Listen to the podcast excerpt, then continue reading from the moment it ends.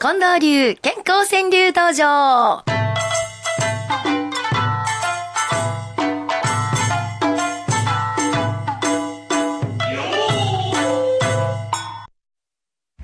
さて、健康川柳道場ですけれども、まずは皆さんにね、と嬉しい話があるので、えー、これ聞いていただきたいんです。先週の番組を思い出してくださいませ。先週の幸せの五七五では、リスナーの方に生でお電話を差し上げましたよね。覚えてくれてはりますでしょうか。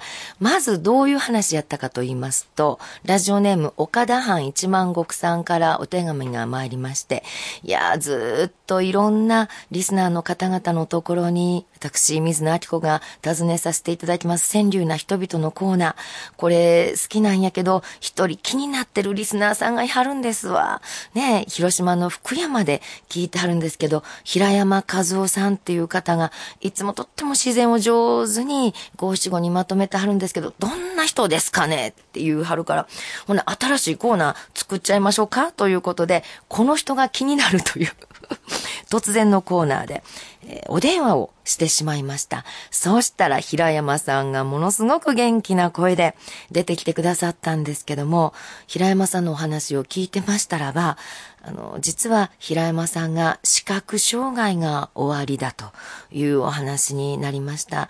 ですけど、平山さんはその視覚障害のこう自分のいろんな人生、まあ語りながらもですね、今は視覚障害者用の卓球というのがあって、この卓球にもうえらいハマってますと。えー、今度はの視覚障害の方の卓球ということでの国体とも呼べる全国大会の選手になったんですよという話を教えてくれはりましたでしょう。で、あの後私もね、何人かのリスナーの方にお会いしたら、いやー、あの話よかったわーっていうのを聞いたんですけど、その時に私が思わずポロッと言いました。いや、視覚障害者の方の卓球といえば、前に私、あの、お邪魔しましたアコーのラジオネーム三宅一歩さんも確か同じ競技やってはりましたよって言ったら、今朝、三宅一歩さんからメールが届きました。えー、実はですね、あの放送の後、先週の放送の後、平山和夫さんから宮城一歩さんのところに電話があったんだそうです。で、お話を二人がなさいまして、えー、三宅さんおっしゃるんですけどね、視覚障害者同士ってなかなか物理的に新しく知り合うっていうことが稀なことなんですよ。ああ、そうなのか難しいことなんですね。で、他府県の方と知り合えるということは、まずありません。はあ、福山と赤穂ですからね、こういったことはまずありえないんだそうです。で、まして、川柳と卓球という同じ趣味を持つ方と知り合えたことは、本当に幸せなことですって。言って早速お便りをくださいました。いやー、これ嬉しくってね、私たちスタッフの願いは、あの、この幸せの五七五でリスナーの方同士が繋がってくださったらいいなって、それはラジオの番組を通してと思ってたんですけど、これが実際に繋がり合ってくださった。えー、嬉しいお便りでございました。さあ、えー、そして、皆さんの今日の一句ですけど、その中にはね、こういうのもあるのよ。明石のグリーンベレーさん。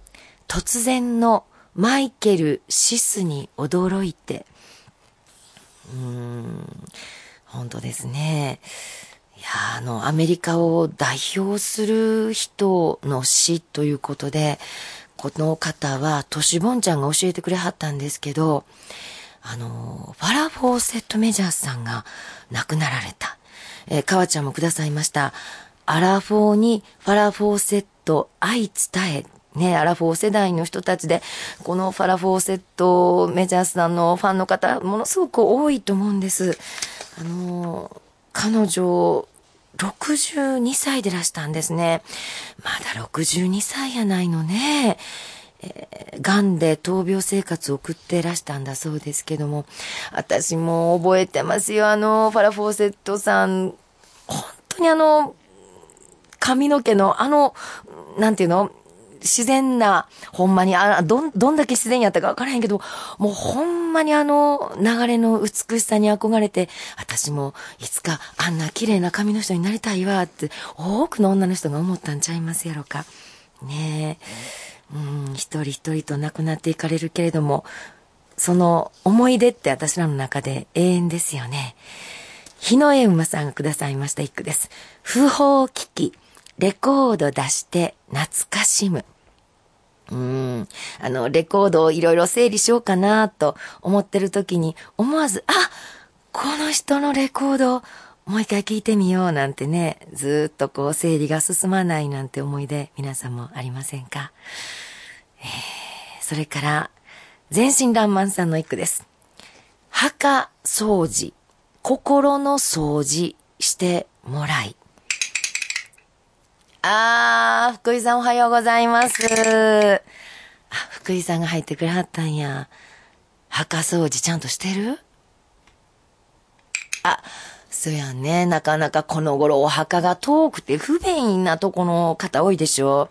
私もそうなんですよ。でもお墓のお掃除かなね。でもその時にした後はこうなるんやね。墓掃除、心の掃除してもらい。プリティウーマンの夫さんです。あ、なんか音がした。あ、入ってきた、入ってきた。うわ、早速今日の、えー、一句が入ってきましたよ。まずはプリティウーマンさんの夫さんの行きましょうね。今日は今日、明日を夢見て、床に着く。うん。こうすると目覚めた時の気分がいいのよね。私みたいに、あの、お腹を冷やさないで眠れるかと思います。あ、ローマおじんさんです。ん？ああ、言われた。腹巻きを忘れた報い、喉痛め。ご愁傷様、いう意味ありがとう。せやねんな。あの、ちょっとええ格好して腹巻き忘れたのよね。そして、えー、生ビールさんも今入ってきました。空つゆをおたまじゃくしが心配し、ほんとやね。あの、雨降ったら、いやいやいやいや言うてるけど、実は、降ってくれな困るんやもん。あ、今は福井さん反応しなかったの？そうなんや。福井さんの気持ちがだいぶこのね、いろんな道具で、あの、わかるようになってきたんですけど、私も、梅雨といえば、えー、こんな梅雨もありますよ。バイクロジーさんです。梅雨不発、雨傘、家でお留守番。せやな、これもちょっと困ったことなんやね、実は。なんてやったさんです。殻がないだけでなめくじ嫌がられ。いや、これええやんか。殻がないだけでなめくじ嫌がられ。殻があったらカタツムリでしょ？なのに、殻がないというだけ、まあちょっと違うかもしれへんけど、せやけどパッと見殻がないだけでなんでナメクジになったら塩かけられたりせなあかんの？ナメクジの身にもなって殻がないのは私のせいやないやん。私が選んで生きてきたか？ほんまに。なあ、ナメクジ。殻がないだけでナメクジ嫌がられ。なんて安田さん、なんて ことに気がつくやったなよ。